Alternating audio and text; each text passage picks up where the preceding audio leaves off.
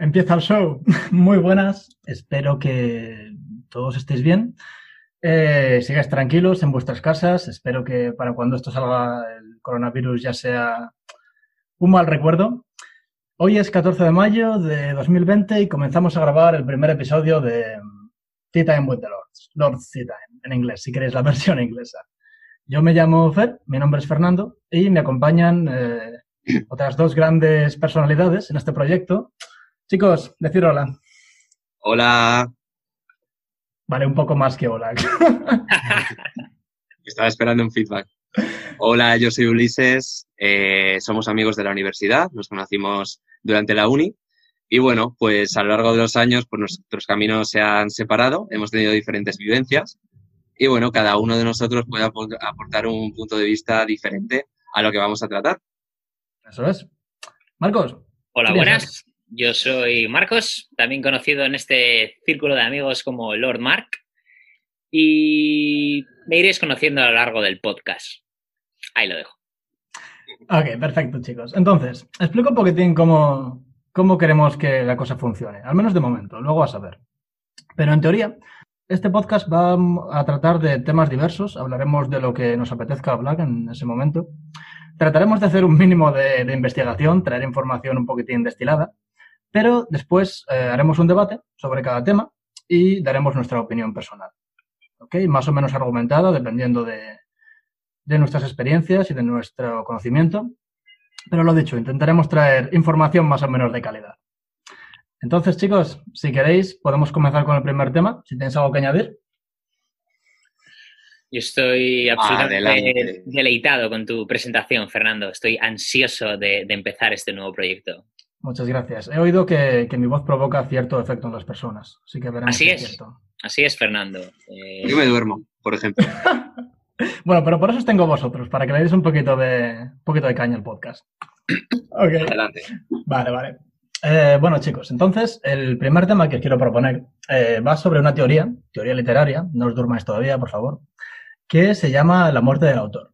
Entonces, os cuento rápidamente, un poquitín, ¿vale? Tampoco quiero daros una charla porque no soy un experto en el tema, pero es algo que, estudié durante mis años de universidad. Eh, y básicamente funciona así. Entonces, la muerte del autor es un ensayo. Es una teoría literaria que viene a, viene a cambiar los métodos que se utilizaban para estudiar un libro. Antes, eh, al estudiar un libro, toda la crítica investigaba al autor, investigaba su vida, y lo que hacía era eh, utilizar la información de una para aproximarse a la obra. Entonces, en el 1970 o así, a ver, 67, hubo un hombre que se llamaba Roland Barthes, era francés, por eso lo he pronunciado como el culo, que, dijo basta. Entonces, eh, él escribió esto, La muerte del autor, y en su ensayo él atacaba a este sistema.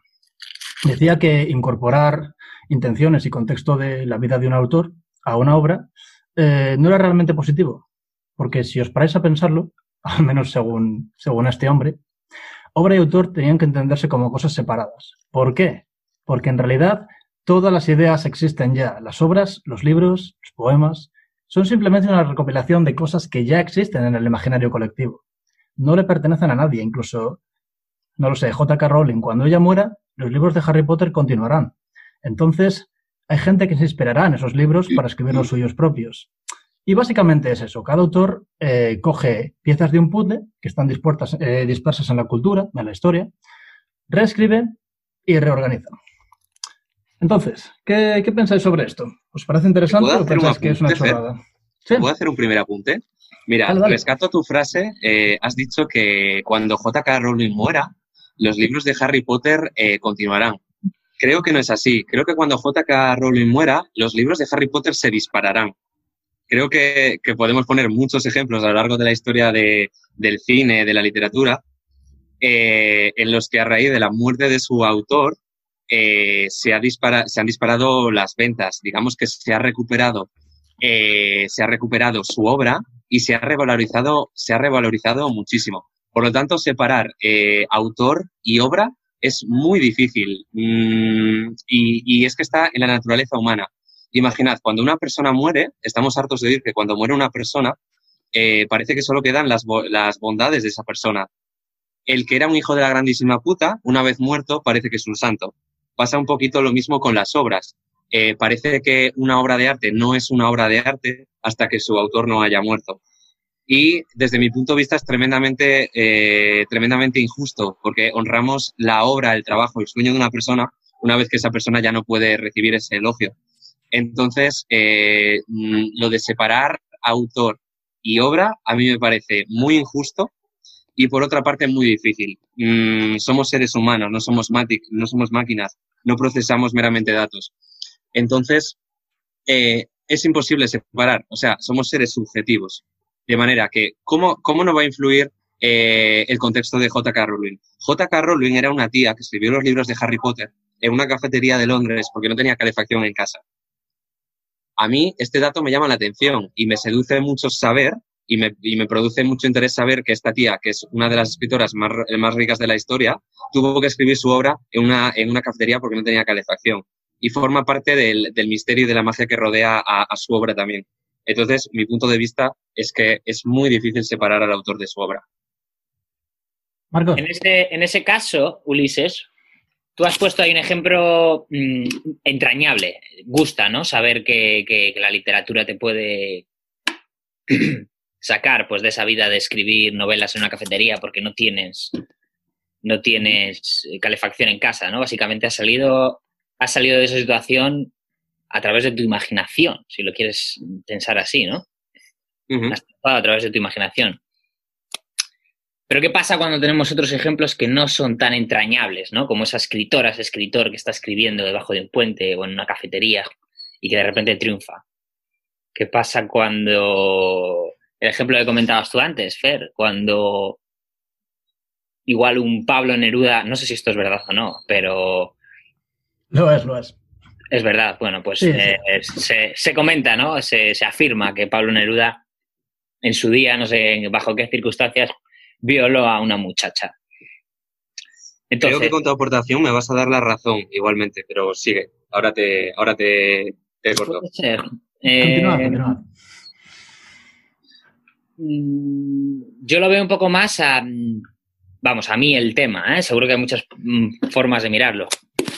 Lo veo un poco más, mmm, digamos, en el sentido de separar la vida personal de la obra. Y no llegar a juzgar nada que pase en la vida personal de esa persona de su obra. Al fin y al cabo, no todos somos autores, pero todos tenemos nuestra obra, que puede ser muchas veces nuestro trabajo, ¿no? Eh, un profesor, un médico, un, abogado, mmm, separa su obra de, de, cómo es o de cómo se comporta él en su vida o que de qué hábitos tiene o te centras en, en, en lo que ha producido en su trabajo, en su, en su libro. Es bueno.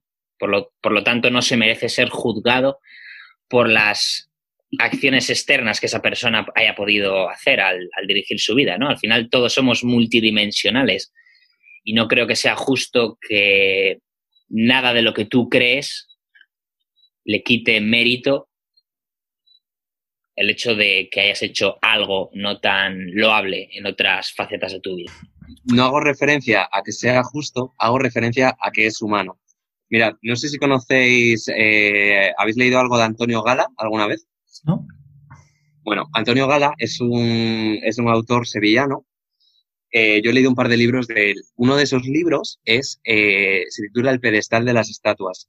Este libro, digamos que pone de vuelta y media la historia de España. Te cuenta eh, los entresijos de la historia de España y te cuenta, pues bueno, aquello, en teoría, siempre todo cogido con, pinza, con pinzas, aquello, aquello que nunca fue contado. Por ejemplo, te contaba los tejemanejes de Isabel II, que a, su, a sus ojos de, de ver era, era una auténtica hija de la gran puta. Entonces, eh, claro, ese libro a mí me, me, pareció muy interesante porque digamos que me, me, pudo enganchar un poquito a la historia. Yo soy una persona que por mi forma de ser, eh, aprender historia nunca me ha parecido especialmente apasionante, pero no por la historia en sí, sino por la forma en la que me la contaban, tan resumida, tan lineal y tan basada en hechos y fechas. Ese libro sí que me despertó interés por, por la historia. ¿Qué pasa? Cuando leí el segundo, el segundo de sus libros, empecé a indagar un poquito sobre el autor. Este autor es un señorito sevillano, muy clasista, muy de derechas, muy, muy machista, y bueno, es una persona, mm, desde mi posición, mm, bastante, bastante indeseable. Es, eh, es muy difícil eh, que a mí no me produzca rechazo leerme otro libro de ese autor. Al final, todo se basa en parámetros de personalidad. Mirad, yo el fin de pasado hicimos un ejercicio muy interesante, que es eh, mi amigo que es psicólogo, nos hizo el test de personalidad a cada uno. Bueno, en los resultados del test de personalidad salía, entre muchas otras cosas, pues que yo soy una persona eh, que le da mucha importancia a las emociones. podríamos decir que soy más emocional que, más emocional que racional. Entonces, para mí es prácticamente imposible separar eh, esta obra de este autor tan taurino, tan de derechas, tan indeseable bajo mi punto de vista, ¿no? Entonces, yo lo veo una utopía, realmente el hecho de separar. Quizá, eh, desde mi punto de vista, por mi forma de ser, eh, pasional y demás, quizá una persona mm, con un carácter más racional pudiera hacerlo. Yo personalmente no puedo. Yo os propongo otro ejemplo. Historias un poco más clásicas. Así que tenéis eh, el ejemplo de Homero. Realmente, Homero es el autor que se supone escribió la Ilíada y la Odisea, que son épicas griegas de la Grecia antigua. Tu favorito, Ulises. Eh, entonces, eh, mucha gente lo que dice es que Homero realmente lo que hizo fue recoger los, las historias que ya se contaban de la tradición oral. Y hay quien piensa que Homero no es el hombre de, no es el nombre de un tipo, sino que Homero era el tipo de gente que básicamente eran una especie de jugador que se dedicaban a relatar las historias. Entonces, el, hombre este, eh, ¿cómo se llama? Roland Barthes, quien escribió La muerte del autor, lo que hizo fue eh, utilizar el título como una pequeña, una pequeña broma, una pequeña referencia hacia esto, ya que la muerte del autor está basada en la muerte del rey Arturo, el libro La muerte d'Arthur, que escribió un, un, hombre llamado Sir Thomas Malory, un autor británico. Sin embargo, lo que hizo no fue crear los personajes ni crear nada, sino que se basó en lo que ya existía, en las leyendas artúricas que no estaban recopiladas hasta ese momento, o al menos no de esa forma, y creó su propio libro. Entonces, este sería el ejemplo perfecto de todo existe ya, todas las ideas existen ya, solo coges la que te interesa y lo conviertes en tu propio producto. Por supuesto, totalmente, totalmente de acuerdo. Mirad, se dice mucho en los tiempos modernos que todo está inventado y que qué difícil es hacer algo, algo nuevo. Pero no es así, no es solo en los tiempos modernos, esto viene ya desde hace tiempo. Vamos a poner un ejemplo moderno, si os parece, y un ejemplo mucho más clásico. Eh, la Rosalía, Tra Tra, una artista que a mí me parece muy buena, la verdad. Y mucha gente dice que Rosalía ha inventado un nuevo género de música. No es así. Rosalía ha fusionado flamenco y reggaetón dos cosas que ya existen y conocidas por todos. Simplemente le ha dado su toque, lo ha maquillado, ha puesto una indumentaria muy característica. Eh, detrás de ella hay unos ideales feministas que rompen con el género del reggaetón, que, bueno, pues tradicionalmente era un género súper machista en sus letras. Y eso sería un ejemplo moderno. Si nos, si nos vamos miles de años hacia atrás y nos ponemos en Shakespeare, que está considerado el gran autor por excelencia, decirme una sola, una sola obra de Shakespeare que sea original. Decirme una sola obra de Shakespeare que no esté basado en, en los, mitos, en los mitos clásicos.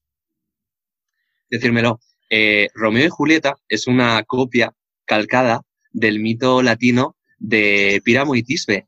Píramo y Tisbe eran eh, un chico y una chica de, de diferente linaje que se enamoraron y finalmente acabaron suicidándose por no poder consumar su amor, por tener, bueno, por rivalidad entre sus grupos sociales. Eh, a mí me parece muy inteligente y me parece mm, de ser avispado, pues coger lo que existe y darle tu toque para hacerlo tuyo y para volverlo atractivo hacia los demás. Pero ¿es, ¿es posible crear algo totalmente nuevo? Mi punto de vista es que no. Y es interesante, de hecho lo que dices de Shakespeare, Shakespeare también lo que, bueno, mucha gente piensa y realmente es el estereotipo de que Romeo y Julieta es una obra de amor, pero realmente el, tema central no es el amor, sino que luego lo lees una vez y piensas que, piensas que te vas a encontrar con eso, con la típica película de DiCaprio, que por cierto está bastante bien, el remake que hicieron, pero, pero Shakespeare le dio su propia vuelta de tuerca y, creo que añadía cosas bastante interesantes. Entonces lo que dices sí, tiene sentido y, y quiero poneros un ejemplo de pintura ahora mismo. Sé que a Marcos no le gusta que, comparta pantalla, pero os voy a enseñar un cuadro, ¿vale? Y me decís vuestra opinión. Los cuadros se llaman Las almenas del castillo y el patio de, el patio de la residencia vieja en Munch. Pienso que son ambas dos buenas, buenas obras. ¿Piensas que deberían ser expuestas en un museo? Pienso que hay obras de mucho menor calibre expuestas en museos. Lo que veo es que hace falta cierto talento para pintar eso. Talento que yo no tengo y talento que creo la mayoría de la población no tiene. ¿Y tú talento que hay que adquirir con el paso de los años, diría yo. Vale, pues ahora te voy a dar un poco de contexto sobre, sobre su autor, que tal vez conozcas, y luego me dices si tu opinión sobre estos cuadros ha cambiado o no. Entonces tal vez podamos probar un poco lo que dice Ulises o no, no lo sé. Yo creo que esto es más subjetivo que otra cosa. Eh, Ulises, ¿quieres decir algo sobre los cuadros? ¿Te gustan? ¿Qué piensas? Puedo decir una cosa de los cuadros, pero sería abrir un melón bastante, eh, bastante grande. Mirad, estos cuadros, pues indudablemente están, están bien hechos, claro que sí, pero tú has hablado de talento. A ver, eh, yo el talento es un concepto que me gusta cogerlo mucho con pinzas. Yo aquí más que talento veo técnica. Veo una, una persona que, que, ha practicado, que por supuesto tiene cierta predisposición natural, tiene, tiene pulso y demás.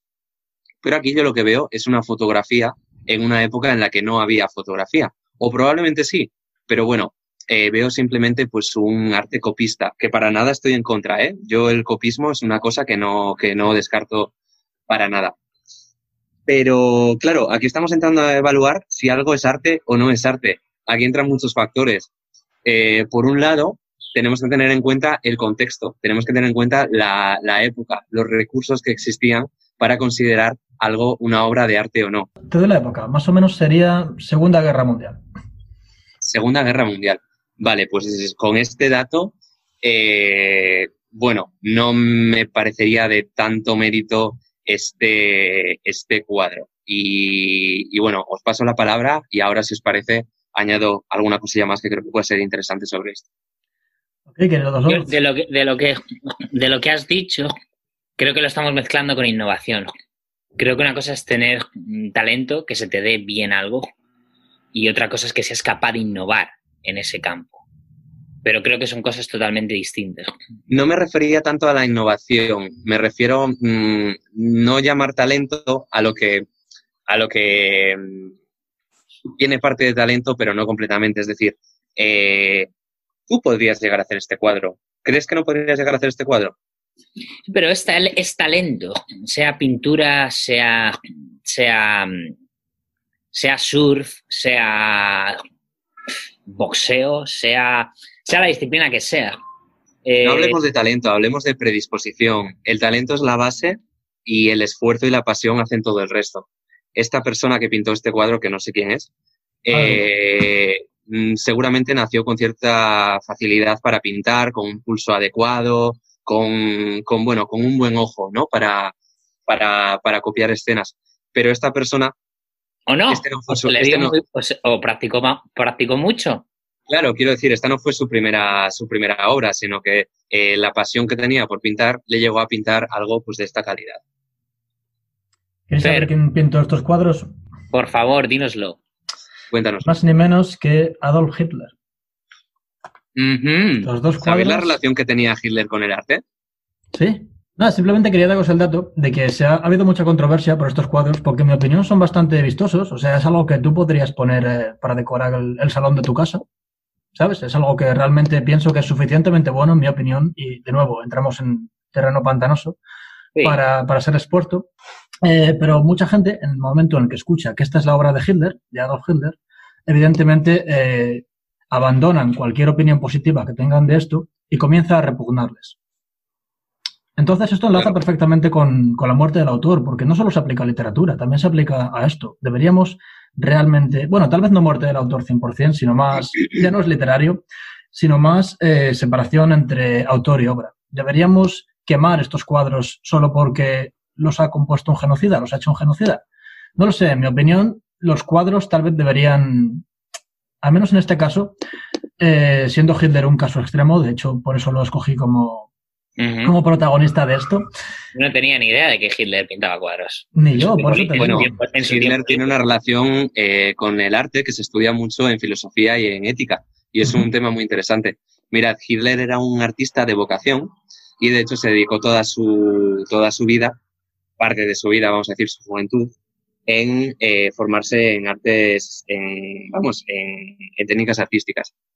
Hitler intentó eh, entrar en la Escuela de Bellas Artes de Viena y fue rechazado. Entonces, muchas veces en los estudios de ética se plantea, ¿qué hubiera pasado si Hitler hubiera entrado en, el, en la Escuela de Bellas Artes de Viena y hubiera seguido su, su vocación natural?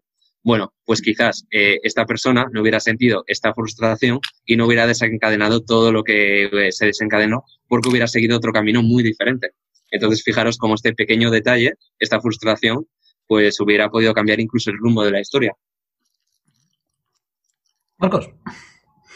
Yo volviendo, volviendo al, punto de Ulises, antes que estoy de acuerdo, eh, creo que como humanos nos afecta eh, a unos en mayor, a otros en menor medida, pero nos afecta saber el contexto de algo. Es decir, a ti algo te llama la atención y de repente te lo explican en contexto y eso no hay nada que puedas hacer. Eh, altera tu percepción. Creo que es difícil hacer que no te afecte, pero también creo, mm, vuelvo, vuelvo, vuelvo, a repetir, creo que a todos nos afecta y es algo humano. Eh, no hay mucho que podamos hacer. Pero también creo que es una pena eh, porque estas pequeñas ventanas mm, sí que nos pueden dar, mm, sea el caso de Hitler, el caso de, alguien que no compartamos ideas eh, políticas, taurinas, no taurinas, lo que, sea, lo que sea. Al final todos somos distintos y tenemos ciertas preferencias. Pero pienso que es una pena. Pienso que es triste, pero cierto, que nos afecta. Pero también pienso que es una pena o para ciertos puntos de vista, o para darnos cuenta de que en el fondo no todos somos tan distintos. Vamos a poner un ejemplo centrado en España. Mm, una pregunta de sí y no. ¿Iríais de visita al Valle de los Caídos? Sí. Sí. ¿Sí? Sí, me parece de hecho un lugar eh, fascinante. ¿Por qué? Comprendo, y esto es un tema que ahora mismo en España está generando mucha controversia, eh, el Valle de los Caídos, para quien no lo sepa, es básicamente un, mausoleo a gran escala, un mega mausoleo eh, que ordenó crear el dictador español Francisco Franco. Y eh, la controversia está en que no debería, o debería, de hecho por eso es controversia, haber ese tipo de monumento hacia un dictador que tomó el poder por la fuerza. Pero yo más que nada, en este sentido, y ahora me encantaría escuchar lo que opináis, yo el mausoleo, el Valle de los Caídos, me parece un lugar muy impresionante cuando lo visitas, las estatuas y todo lo que puedes encontrar allí, y lo mantendría ya tal vez no como la tumba de Franco, sino como, en mi opinión, de nuevo, un monumento que nos recuerde lo que realmente pasó en nuestro país. Efectivamente, el Valle de los Caídos a nivel artístico es una pasada, es un mausoleo Mm, precioso, de verdad, es una pasada. Pero irremediablemente, es verdad que es un ejemplo un poco extremo, igual que el de Hitler, pero irremediablemente se identifica al Valle de los Caídos con el legado de Franco, pues desde un punto de vista muy extendido, al cual me sumo, pues, pues bueno, pues representa eh, muchas cosas negativas, ¿no? Y a pesar de su valor estético, de su valor artístico, irremediablemente se asocia al significado, al autor. Entonces yo lo veo como otro ejemplo eh, para defender la postura que venía defendiendo, que es esa, que separar eh, autor y obra es muy diferente, es muy difícil, ¿vale? Probablemente sea, sea injusto, pero tenemos que, tenemos que entender la injusticia como algo inherente al ser humano. Nada, simplemente mm, creo que es importante, al igual que mm, cuando visitamos yo, por ejemplo, he visitado Auschwitz, he visitado eh, cementerios que dejaron los gemeres rojos en, en Camboya. Bueno, he tenido esa suerte, porque yo lo considero una suerte, de poder haber visto esos resquicios que estaban ahí de otra época y de unas atrocidades inimaginables. Y, creo que es importante que sigan estando ahí, ya no como veneración ni nada, ahí no voy a, no voy a entrar porque, porque habrá cosas que se podrán venerar, habrá cosas que no se podrán venerar. Pero como recordatorio de la historia, al final la historia la creamos nosotros y no es conveniente olvidar. Claro, pero en ese estamos mezclando cosas porque Auschwitz no es ninguna expresión artística. Quiero decir, es un recuerdo, es un recuerdo para, que no se borre de la memoria una, realidad histórica, pero, pero realmente mm, Auschwitz no tiene un punto de vista positivo, es un recuerdo, porque no hay que olvidarse de lo que pasó, es un homenaje, pero nadie, mm, quiero decir, no existe la controversia de valorarlo positivamente por un lado por un valor artístico que tenga y por otro lado por la simbología. Es pura simbología. Y creo que es la diferencia eh, en cuanto pues al Valle de los Caídos y a las obras de Hitler, etcétera. Creo que ahí estamos mezclando un poquito algunas cosas. Mira, Ulises, ahora que hablas de Franco, de hecho, voy a aprovechar y, Marcos, lo siento, tendrás que aguantar. Voy a poneros el cuadro de Dalí. Mirad qué preciosidad. Sueño causado por el vuelo de una abeja alrededor de una granada un segundo antes de despertar. Este cuadro es famosísimo. Este, junto con el cuadro de los relojes, que lo tengo también aquí, la persistencia de la memoria, son dos cuadros. Eso es, Madrid, nuestro querido Madrid. Han hecho a, Dalí, bueno, han contribuido en gran medida a, a forjar la figura de Dalí como artista. Pero realmente aquí hay un buen ejemplo entre separar autor y obra, porque yo me, eh, a mí me gustaba bastante Dalí y, yo lo comentaba, ¿no? Cuando me hablaban de pintura o de algo así, lo mencionaba. Y una vez eh, una persona me escuchó y dijo que, que, no debería hablar sobre Dalí, o al menos, bueno, alabarlo como artista, dentro de mi muy limitado conocimiento de arte, porque eh, Dalí fue uno de los, de los artistas que, que apoyaron al régimen de Francisco Franco, cosa que yo no sabía. Entonces, este es otro ejemplo. ¿Qué pensáis? ¿Tiene que dejar de gustarnos Dalí ahora por que apoyemos o no el régimen franquista? Yo creo que son dos cosas completamente distintas.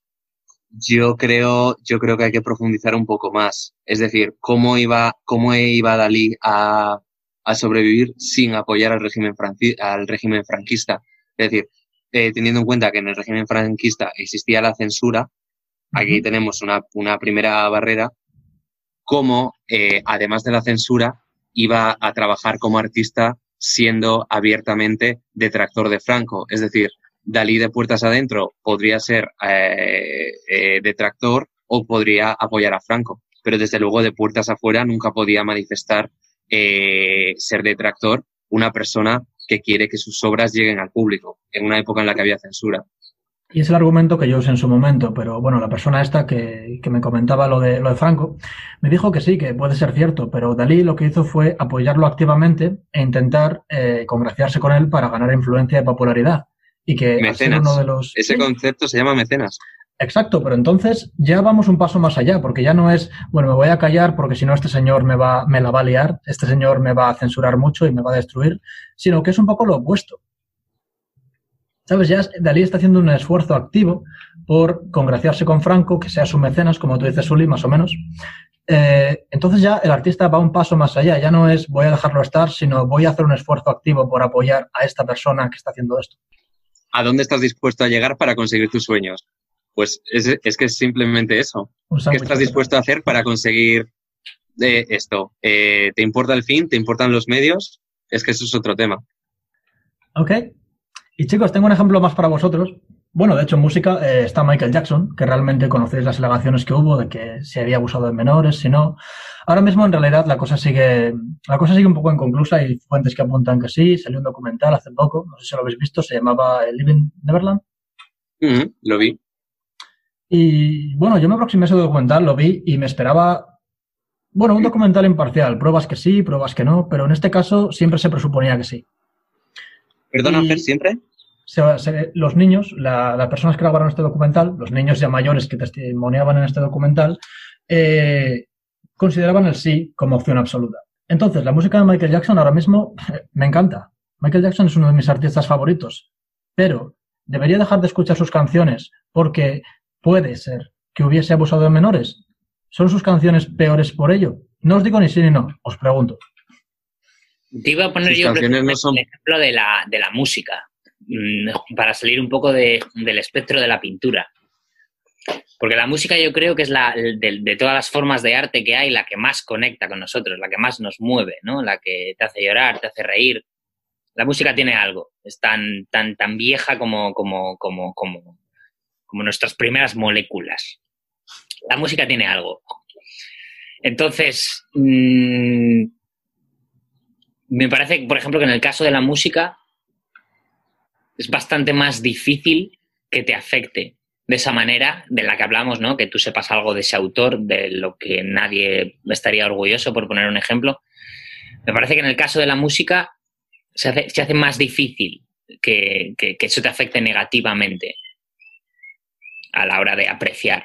Eh, es más fácil que te cambie la percepción si en, si en vez de una pieza de música sería un cuadro. Pero eso puede ser muy personal, porque a ti particularmente la música te, bueno, pues te despierte más eh, interés. Es decir, es, de nuevo subjetivo. Sí, pero en términos generales, mm, la música conecta más con, lo que es todo el grueso de la población que otras formas de arte. Diría que, diría que es la forma de arte, y vamos, creo que, creo que esto está más que probado, que es la forma de arte que más conecta con nosotros. Puede ser. Creo que depende, en verdad. Sí que es cierto que música, eh, nunca he escuchado a nadie que nunca escuche música. Evidentemente puede existir y no hay ningún problema, pero sí que la música tiende a ser algo más, eh, algo que apela a todos de una forma u otra. Si no te gusta un estilo, te gusta otro. Por ejemplo, los libros o la pintura. ¿Qué opinas de, lo de, Michael Jackson, lo que decías tú antes, por ejemplo? ¿Tiene algún efecto eso en ti? Mm, a ver, puede que esté mal decirlo, pero en realidad no, y puede ser que en este caso las alegaciones que se hicieron contra el señor Jackson no estén 100% probadas. Es decir, lo de... Ahí no voy a entrar. Ponte, ponte, imagínate que son verdaderas. ¿Afectaría eso en el proceso de disfrute de tus favoritos tracks de Michael Jackson en la cama con a ojos cerrados? Pues es una pregunta que me he planteado varias veces y no te sabría contestar ahora mismo con total honestidad. No lo sé. Yo creo que no afectaría a tu disfrute pero ahí está, eh, si, te, si te pesa más el disfrute que te produce o el rechazo o apego que te produce en función de lo que sabes del autor. Es lo mismo, quiero decir, ¿qué te pesa más? Al fin y al cabo, ¿qué te pesa más? Eh, yo puedo disfrutar mucho, a mí que, sí que me gusta el arte, eh, los cuadros y demás, yo puedo ver un cuadro de un hijo de puta y puedo decir, me encanta el cuadro, lo pintó un hijo de puta. ¿Qué me pesa más? pues bueno, en cada caso en particular podemos eh, sacar el, común denominador. En el caso de la música, por ejemplo, ponte que te gusta, ¿no? ¿en, qué, ¿En qué situación te planteas tú ese tipo de, venganza de mierda, ¿no? De decir, no voy a escuchar tus temas, Michael Jackson, cuando te están dando mm, placer auditivo, ¿sabes? Porque sé. Pues escucha, escúchame, a mí si mañana el líder de Vox saca un pedazo de bombazo, no lo escucho ni harto vino, ¿sabes cómo te digo? A mí si Santiago Abascal mañana saca una canción, ya puede ser el temazo del año, que vamos, que lo, voy a bloquear de Spotify. Pero es distinto, porque ahí estás poniendo contexto previo al arte, no arte y después te doy el contexto. No, no, no, eh, me estoy basando en el autor. O sea, tengo, tengo dos ideas. Tengo eh, la pieza y tengo al autor. En este caso me pesa más el autor que la pieza. En, otro, en otro caso no sería así pero ya tienes de primeras una mala predisposición al autor. No es como si no la tienes, no sabes nada, eso te encanta, o no te encanta, o te encanta, y de repente descubres el contexto. En este caso es totalmente distinto, porque ya tienes una predisposición, ya estás entrando ahí sabiendo que este es el nuevo temazo de Santiago Bascal con colaboración con, con, con Rosalía, tío. Claro, pero imagínate, quizá yo escucho la canción y me parece un bombazo. Y desde luego digo, joder, qué pasada tal. De repente me dicen, ¿sabes quién la canta? Santiago Abastal. Digo, next, no la quiero volver a escuchar. Es decir, la, puedo tener predisposición o puedo tener una postdisposición. Eh, todo se resume a qué le das más importancia, a una cosa o a la otra. Ese es mi punto Eso es lo que yo creo que es una pena.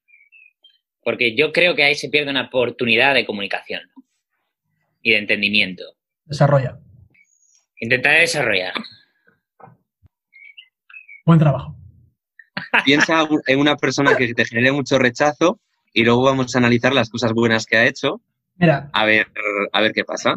Tengo un ejemplo más para vosotros, si queréis. Os cuento, ¿vale? Es algo que está pasando ahora mismo. ¿Conocéis a Orson Scott, Scott Card? No. Vale, os doy contexto. No idea. Orson Scott Card es eh, un autor de libros, es estadounidense, de Washington creo, y escribió un libro que igual os suena que se llama El juego de Ender, Ender's Game. Me suena que tú me has hablado de él. Seguro, lo leí en su momento eh, y, y, me encantó, la verdad. Tiene un par de ellos, bueno, tiene muchísimos de la saga de Ender, como 11. ¿11? No lo sé. No es importante, pero por este, este libro, El juego de Ender, eh, le dieron el premio Nebula y el premio eh, Hugo, que son premios súper prestigiosos en, en, ciencia ficción, fantasía, terror. Entonces, sí. ahora mismo, en, de hecho, está pasando ahora mismo. En Asturias, este verano, va a haber un festival bastante famoso de, de escritores que se llama eh, el Celsius, el Festival Celsius. Celsius, como los grados. Sí. Y ocurrirá en Avilés, no sé las fechas 100%, creo que en junio o julio, 14 y 15 creo. Pero bueno, no es, no es muy relevante ahora mismo.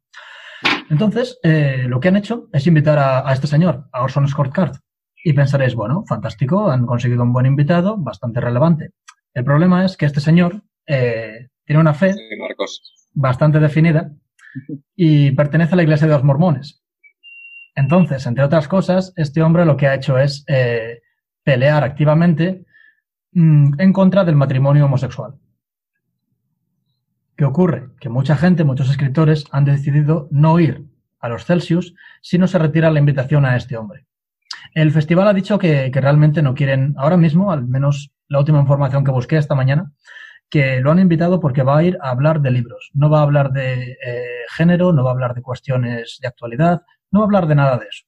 Pero, una vez más, autor y obra están en contraposición, ya que muchos autores y muchas personas que de otro modo acudirían al festival encantados, el hecho de que el señor Orson Scott Card vaya a participar les hace eh, no querer y cancelar su participación. ¿Qué ha pasado con un par de ellos? Han cancelado ya solo porque ha venido el, el hombre este. Entonces, ¿qué pensáis? ¿Bien? ¿Mal? ¿Entendéis? Pienso que somos demasiado sensibles. Me reitero. Eh, estoy completamente en contra de juzgar a la, obra por, lo, por los, las creencias del autor y creo que es algo que va mmm, muy egoístamente. Es decir, imagínate que yo soy gay y aunque no lo sea, eso que me acabas de contar eh, me parece deleznable, ¿vale? Como pueden serlo también otras muchas facetas de la vida de ese hombre. Pero claro, igual yo no sé de ellas. Otras muchas aficiones de la vida de ese hombre. Pero claro, igual yo no sé tanto de ellas. Mm. Te digo que este hombre ha sido proactivo. Sí, sí. Mm. Imagínate que no ese es el caso, ¿no? Que el tío eh, odia a los veganos. O, o, es de derechas, o es de izquierdas, o, o, no le cae bien ese tipo de gente, o la otra. Mm, yo qué sé. Siempre va a haber un punto desde el que juzgar al autor. Ninguno somos perfectos. Y creo que es una línea muy delgada la que estamos aceptando cruzar en el momento que juzgamos a la, a la obra en, en, en, basados en lo que sabemos de, del autor. Siempre va a haber algo que no nos guste del autor. Entonces, creo que es una pena realmente. Si el tío va a hablar de libros, déjale que hable de libros. Mm, creo que el hecho de que alguien no le vaya a ver porque esté en contra del matrimonio gay, o el hecho de que alguien le vaya a ver precisamente porque está en contra del matrimonio gay, está totalmente fuera de cuestión aquí y no debería ser el principal eh, motivante para que alguien vaya o deje de ir a una feria del libro. Pero ya no es solo para verle a él, o sea, también esta gente, estos autores, están rechazando la invitación, aunque no tengan que interactuar con él, pero como un statement.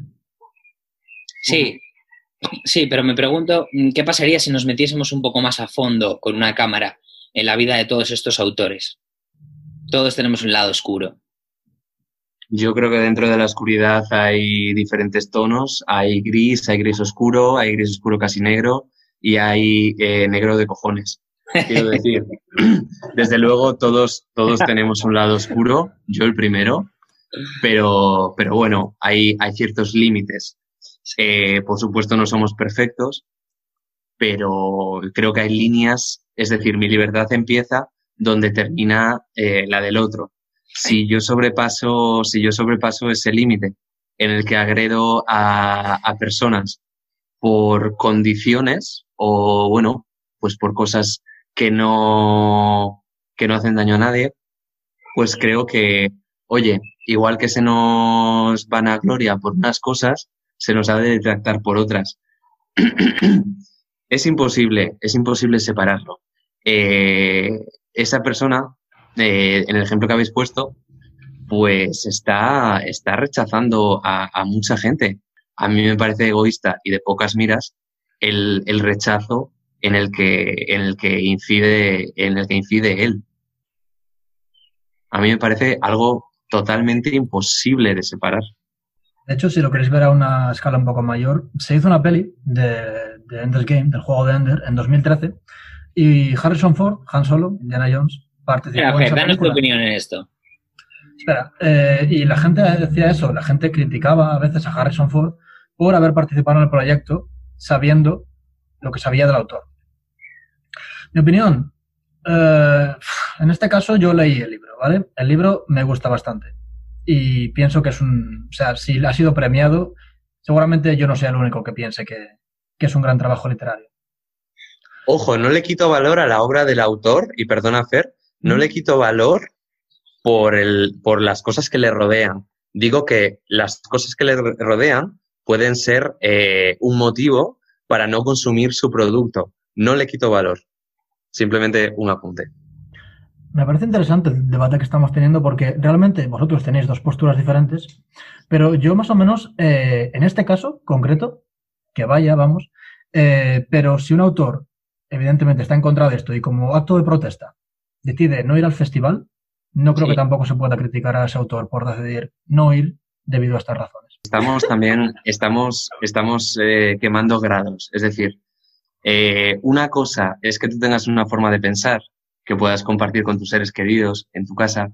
Y otra cosa es que hagas gala, gala de algo. Es decir, este autor que, eh, este autor eh, del que estamos hablando puede tener las ideas que quiera, pero no es que las tenga, es que las ha, las ha compartido, las ha, las ha hecho un poquito su, su bandera. Lo que no puedes pretender es que si te dedicas a, a ofender, a ir en contra de un grupo de gente, que después esta gente te vaya a ver. Si eres listo, te callas lo que piensas y, no lo publicas y entonces la gente solo tendrá en cuenta tu obra. En el momento que implicas tu persona en tu producto, porque todos somos un producto, al final, al fin y al cabo, no somos compartimentos estancos, sino que todo lo que nos rodea eh, forma parte del producto eh, que somos, pues si no lo, si no lo sacas a relucir, pues la gente valorará tu obra. En el momento en el que te empiezas a implicar personalmente, tienes que ser lo suficientemente fuerte como para aceptar las consecuencias de esa exposición. Sí, totalmente de acuerdo contigo. Tú sí, mucho daño. Sí, cada uno decide cómo quieres jugar sus cartas. ¿A qué te quieres dedicar? ¿A ser escritor o a ser un activista en contra de este o aquel propósito?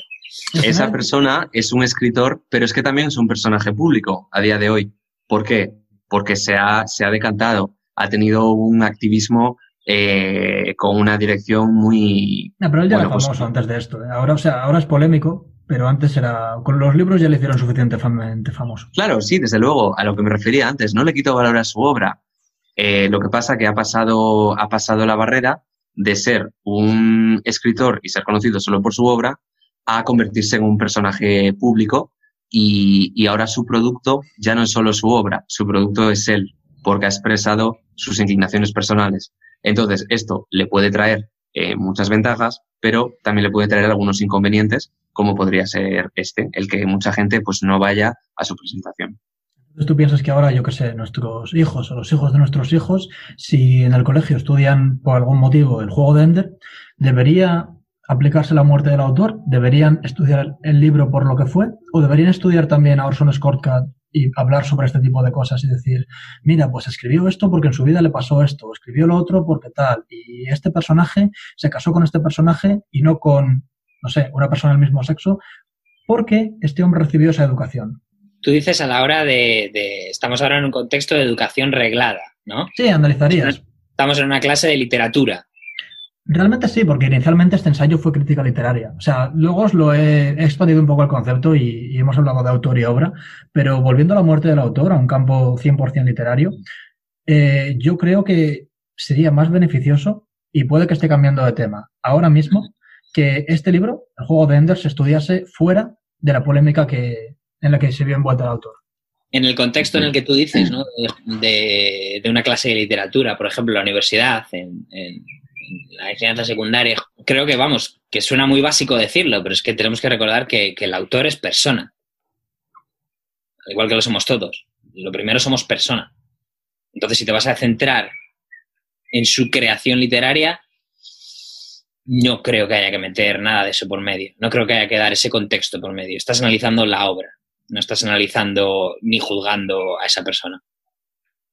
Entonces, ¿por qué dices que el autor es persona? O sea, lo es obvio. Porque partimos de la base de que todos sabemos de que, de que, de, que somos personas y que cada uno tenemos nuestra vida, ¿no? Y, y, y cosas de las que estás más y hay cosas de las que estás menos orgulloso pero estamos valorando el producto, que es la obra. No estamos, valora no estamos valorando eh, a esa persona, ni su vida, ni sus decisiones. Estamos en una clase de literatura y estamos intentando aprender sobre composición de textos, sobre estilos literarios, sobre figuras literarias. No veo qué relevancia tiene la, la, la vida del autor o sus inclinaciones en aprender literatura. Para entender mejor su obra, antes hablábamos de Dalí, eh, eh, ¿Por qué Dalí pintaba lo que pintaba? Porque Dalí le daba al canuto que daba gusto. Es decir, para entender mm, mejor su obra. Para entender mejor su obra. O sea, eh, una obra es el reflejo de las entrañas de una persona. Es decir, yo no escribo, yo no escribo mañana algo totalmente despegado de mi persona. Una obra es una expresión artística, una expresión personal de las pasiones de una persona. Por ejemplo, a mí no me apasiona, por ejemplo, nada la economía. ¿Y no crees que la mera, perdón, ¿y no crees que la mera obra debería ser el reflejo de lo que tú estás intentando proyectar al mundo interior, exterior? Pero yo creo que es imposible que en esa obra no esté presente la personalidad del autor. A eso te voy. a eso te voy. En esa obra va a estar presente.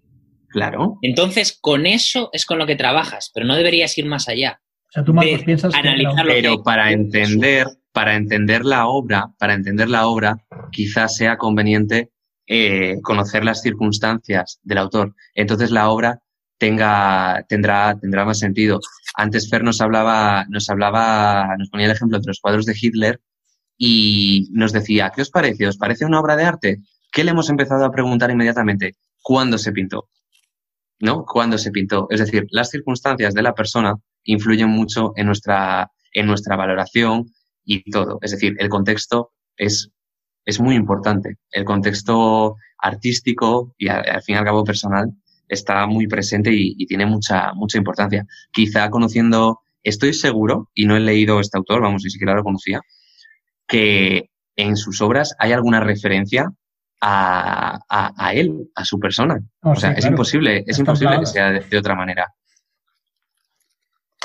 Pero entonces, Marcos, tú piensas que aunque el autor haya puesto un pedacito de sí, o sea, que aunque el libro sea un horrocrux, por así decirlo, un, un trocito del autor, con ese pedacito debería ser suficiente. O sea, ¿tú no crees que alguien debería investigar la vida de Orson Scott Card para depende, de, depende de cuál sea el propósito. Vamos a ver, tampoco estoy diciendo que esté en contra. No, te hablo de análisis literario. El propósito es entender eh, mejor la obra o divagar un poco sobre sus sobre sus posibles interpretaciones está claro que, el trabajo de campo mm, y el, intentar dar un poco de contexto a esa obra es necesario. Es necesario. Pero porque ese es nuestro propósito. Si el propósito es otro más estrictamente con la literatura, no creo que eso debería verse afectado con el contexto. Es decir, depende del objetivo que tengamos pues en la clase en, cuestión. Pero no creo que, que sea un tema que haya que sacar sí o sí. Pues fíjate, yo creo que sobre todo quizá no en una obra contemporánea, pero pasado un tiempo, en el estudio, eh, vamos a decir, mm, posterior de, las obras, eh, incluso no para entenderlas, sino para dotarlas de valor, es importante el contexto. eh, mirad, mirad la poesía de Lorca, por ejemplo. No sé si habéis leído mucho de la poesía de Lorca. Yo he visto unas cuantas obras de teatro, he leído algo. No está mal, no está mal. Por ejemplo, mira, la última que vi, Doña Rosita la Solterona, me parece un obrón, totalmente, es una pasada. Pero claro, ¿cuál es el valor que se le ha dado a Lorca en la literatura? Lorca, en su tiempo, se comía mierda y media. Es decir, no le iba mal, pero no era, no era para tanto. Era incluso un poquito marginal. Es decir, Lorca, pues eh, el valor que se le da es que eh, sutilmente, en un tiempo de censura, lanzaba mensajes, eh, mensajes muy en contra del régimen en el que, al que estaba adscrito. Y bueno, su, un poquito su, mérito consistía en superar esa, esa, esa censura, eh, bueno, pues, pues publicando lo que quería publicar, jugando con el lenguaje, siendo, siendo muy, muy sutil, de manera que eh, conectaba con la gente y uno de, uno de los grandes atractivos de Lorca es cómo han podido publicar esto, qué cortos de mira son los de la censura, que no se han molestado en leerlo bien para entender de qué va esto, ¿sabéis? Entonces, al final, esta, esta, esta um, circunstancialidad es tan difícil de separar de un, de un autor. De hecho, perdería el mismo valor de la obra, viene dado en muchas eh, circunstancias por esta, por esta, vamos, por esto que rodea al autor. Es interesante lo que dices ahí, Tuli, porque realmente os quería comentar que realmente, de, realmente dos veces, en esta obra, eh, en La muerte del autor, sí que ha habido comentarios al respecto. Ha habido críticos como Michel Foucault, que es bastante famoso en el mundo de la crítica, o, o Derrida, eh, pero lo que me llamó la atención fue la aproximación que hizo Humberto Eco, que es el, que escribió El hombre de la rosa, el autor del nombre de la rosa. Sí. Que es una, se adaptó al cine y fue bastante famoso. Es un libro que, es fantástico, en mi opinión. Y él dice que realmente el autor es una estrategia o una función dentro del texto. O sea, que no deja de ser investigar, no deja de ser un aspecto más, aunque puede que estén separados, el autor sí que es eh, un recurso del texto para ser lo que es. Vamos, sí creo que lo he entendido bien. Y no sé, yo estoy de acuerdo con eso. Es decir, coge al autor si quieres o no, pero depende del tipo de análisis que quieras hacer. ¿Qué pensáis? Depende de, repite eso, Fer, depende del tipo de análisis que quieras hacer. Mira, ahora mismo, eh, para, estudio, para, estudio, de Cervantes, del Quijote, que hace poco tuve clases sobre ello, muchas veces eh, para episodios del Quijote se va a la vida de Cervantes. Él luchó en la batalla de Lepanto donde perdió, perdió la mano. Y eh, se dice que ciertos capítulos del Quijote eh, que mencionan a un personaje que se llama el cautivo, es Cervantes tratando de, escribir sobre sus propias experiencias para llegar a una catarsis, para expulsar sus demonios, por así decirlo, sus traumas. Pero es que tú tienes que saber que Cervantes hizo eso. O no entiendes ese aspecto, ese pasaje como lo que es. Entonces, si quieres escribir sobre esto, piensa en Cervantes y en su vida. Pero es que el Quijote bueno o malo por lo que era Cervantes volvemos a lo mismo. ¿Cómo lo separas? ¿Cómo lo separas? ¿Quién que se lea el Quijote no le ponen en el contexto de quién era Cervantes? Si tú te lees el Quijote sin haber oído nada nunca del Quijote, probablemente te parezca un, delirio eh, sin ningún tipo de sin ningún tipo de conexión ni ningún tipo de sentido. No te creas, que, es su propia historia, o sea, entiende, más o menos puedes leerlo de principio a fin, pero yo pienso que en este caso saber de Cervantes le aporta mucha riqueza al texto. Claro, por supuesto, es lo que, es a lo que me estoy refiriendo. Eh, el, el, Quijote a pelo eh, no se entiende sin el contexto de Cervantes. A ver, se entiende, pero se entendería, en mi opinión, eh, bastante menos. Porque hay novelas que tú puedes leer y, y ni siquiera plantearte nada sobre el autor.